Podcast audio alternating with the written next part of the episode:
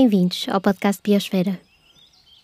A segunda Conferência dos Oceanos das Nações Unidas reuniu líderes internacionais em Lisboa para aprofundar compromissos de conservação dos nossos oceanos. Com apenas 8,1% das áreas marinhas protegidas neste momento, estamos a menos de metade do caminho para cumprir a meta de 30% de conservação até 2030, apoiada já por mais de 100 países, incluindo Portugal, e que deverá ser formalizada na Conferência da Biodiversidade ainda este ano. Conversamos com Flávia Silva, da Fundação Oceano Azul, no primeiro dia da Cimeira. Flávia, quais são as vossas expectativas para esta conferência? Claro que ainda estamos no primeiro dia, como sabemos, também estes documentos eh, que saem destas conferências costumam demorar a ter repercussões reais, mas qual seria para vocês um bom resultado? Pronto, na verdade também este, eh, esta conferência está nos moldes meio ligeiramente diferentes, que o documento que está a ser redigido não está a ser redigido só esta semana.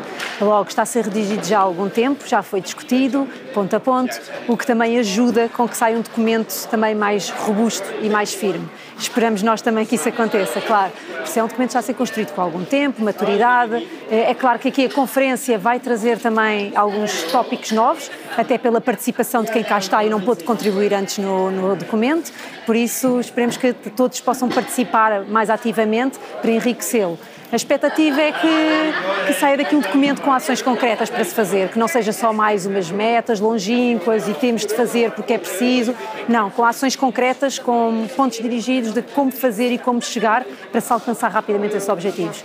Isso, é isso que nós esperamos alcançar aqui uh, no fim desta semana. Algumas metas e destaco a uh 30% até 2030, não falta assim tanto tempo para até 2030. Vocês estão otimistas com esta meta? Agora também com o anúncio do governo português de que vai tomar mais medidas no sentido de, de a cumprir a tempo?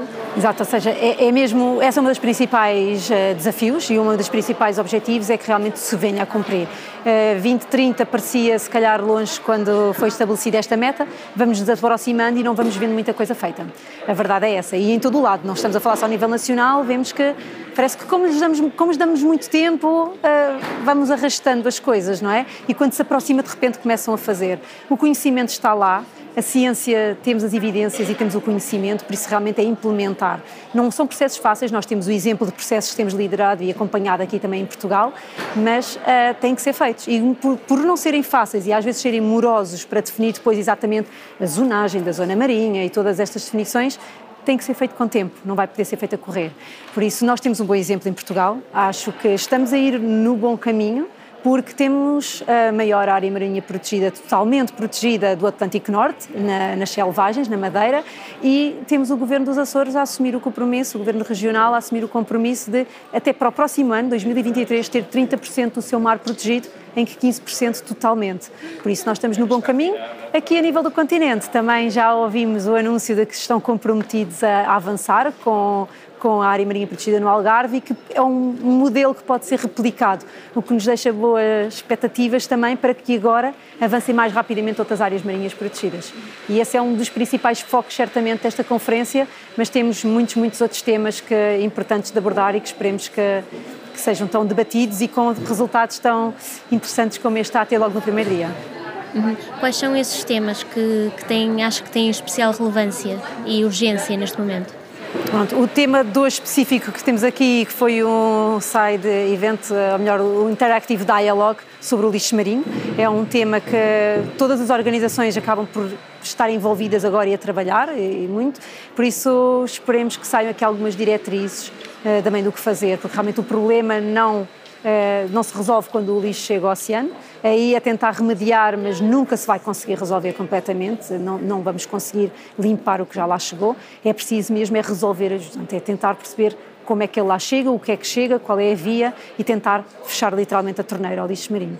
Bem, outra questão muito importante e que aqui estamos a ver finalmente algumas destas uh, reuniões de alto nível a serem debatidas é a relação clima-oceano é algo que muitas vezes falamos do clima, clima, clima. Em alguns acordos que existem, a palavra oceano não foi referida ou foi referida apenas uma vez, uma palavra, num preâmbulo e não foi referida mais. E na verdade é que precisamos que isso aconteça, porque não podemos falar de clima sem falar do oceano e do oceano sem clima, porque eles estão ligados. O oceano está a ajudar-nos a que realmente as alterações climáticas não sejam tão graves e efeitos tão dramáticos, mas as alterações climáticas estão a afetar negativamente o oceano.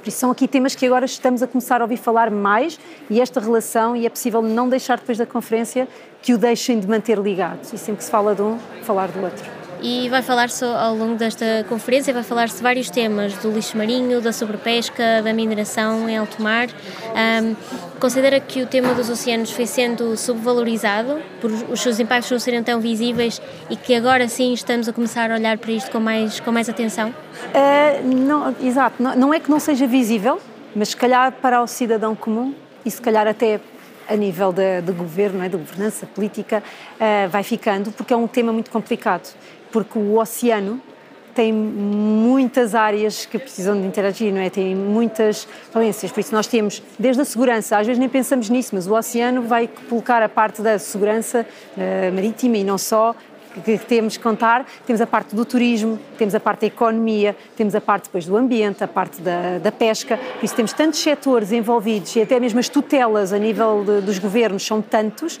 que se torna um caso muito, muito complexo de trabalhar. Mas já que se sabe que é complexo, é começarem a trabalhar, se calhar, mais juntas todas estas tutelas para conseguir chegar ao melhor resultado. Mas sim, eh, há muitos outros temas. Eh, a pesca, a pesca realmente, eh, muita dela ainda é ilegal, que é a primeira que se tem que tentar travar rapidamente, mas depois a sobrepesca e a pesca um, é? a nível daquela industrial. Nós não estamos a falar da pesca um, tradicional que temos e da pequena pesca que temos aqui, que tem um impacto muito menor e que até é prejudicada pelas outras. Eh, na verdade, são prejudicadas também muitas vezes pelos outros tipos de pesca. Por isso, são fatores eh, muito importantes. A exploração e cada vez mais, porque antes não se conheciam estes recursos, agora também com a investigação a dar-nos novos dados e novas informações sobre o que existe no fundo que antes não se conhecia, começa a despertar outros interesses de como explorar esses recursos. E o importante a partir daqui é como é que se vai fazer essa exploração de recursos? Porque tem que ser pensada desde o início, tem que ser pensada já de forma sustentável, circular. Que impacto é que pode vir a ter no futuro? Não podemos simplesmente chegar, implementar alterações e mexer e depois pensar, afinal, provocamos isto no nosso meio. Porque também estamos agora a viver as consequências de, do que foram as, as decisões do passado. Exato. Nós temos outros exemplos do que já aconteceu e não podemos ter, cometer os mesmos erros. Acho que aqui uh, a minha principal mensagem para todos, e temos aqui uh, dezenas, não é, centenas de países representados e dezenas de representantes de, de alto nível, uh, presidentes, ministros, e aqui o que é importante realmente é perceber que já aprendemos com o passado, temos o conhecimento para avançar e então vamos tentar fazer bem melhor do que aquilo que tem sido feito até agora. Portugal tem uma costa imensa, com bastante potencial. Um potencial que está a ser cada vez mais uh, explorado para a energia azul, uh, para tentarmos cumprir com as metas da, da, descarbonização.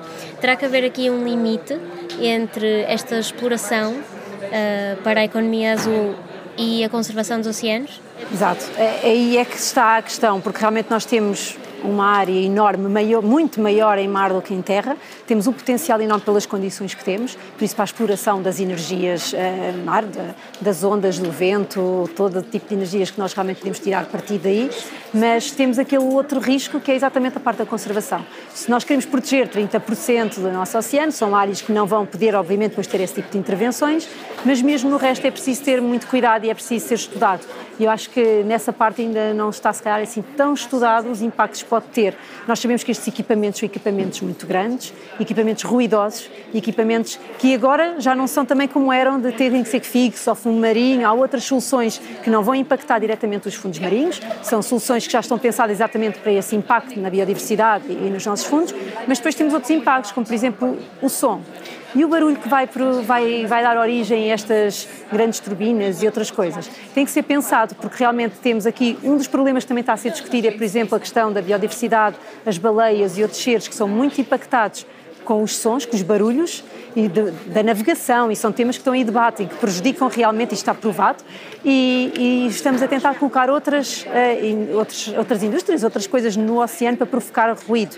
Então, isso tem que ser também muito bem estudado para ter certeza que ao fazê-lo, porque realmente temos que ter energias alternativas, precisamos de apostar em energias alternativas, um, em terra ou onde for também, para garantirmos que não estamos a fazer mais produção de CO2 e tudo mais, mas temos que balançar aqui um bocadinho. Por isso, acho que avançar sem ter certeza do impacto que vamos ter com isso é, é, é, para daqui a uns anos estarmos a fazer o que estamos a fazer agora, a pedir desculpa pelos erros que cometemos. Por isso, temos de realmente pensar tudo isso, lá está.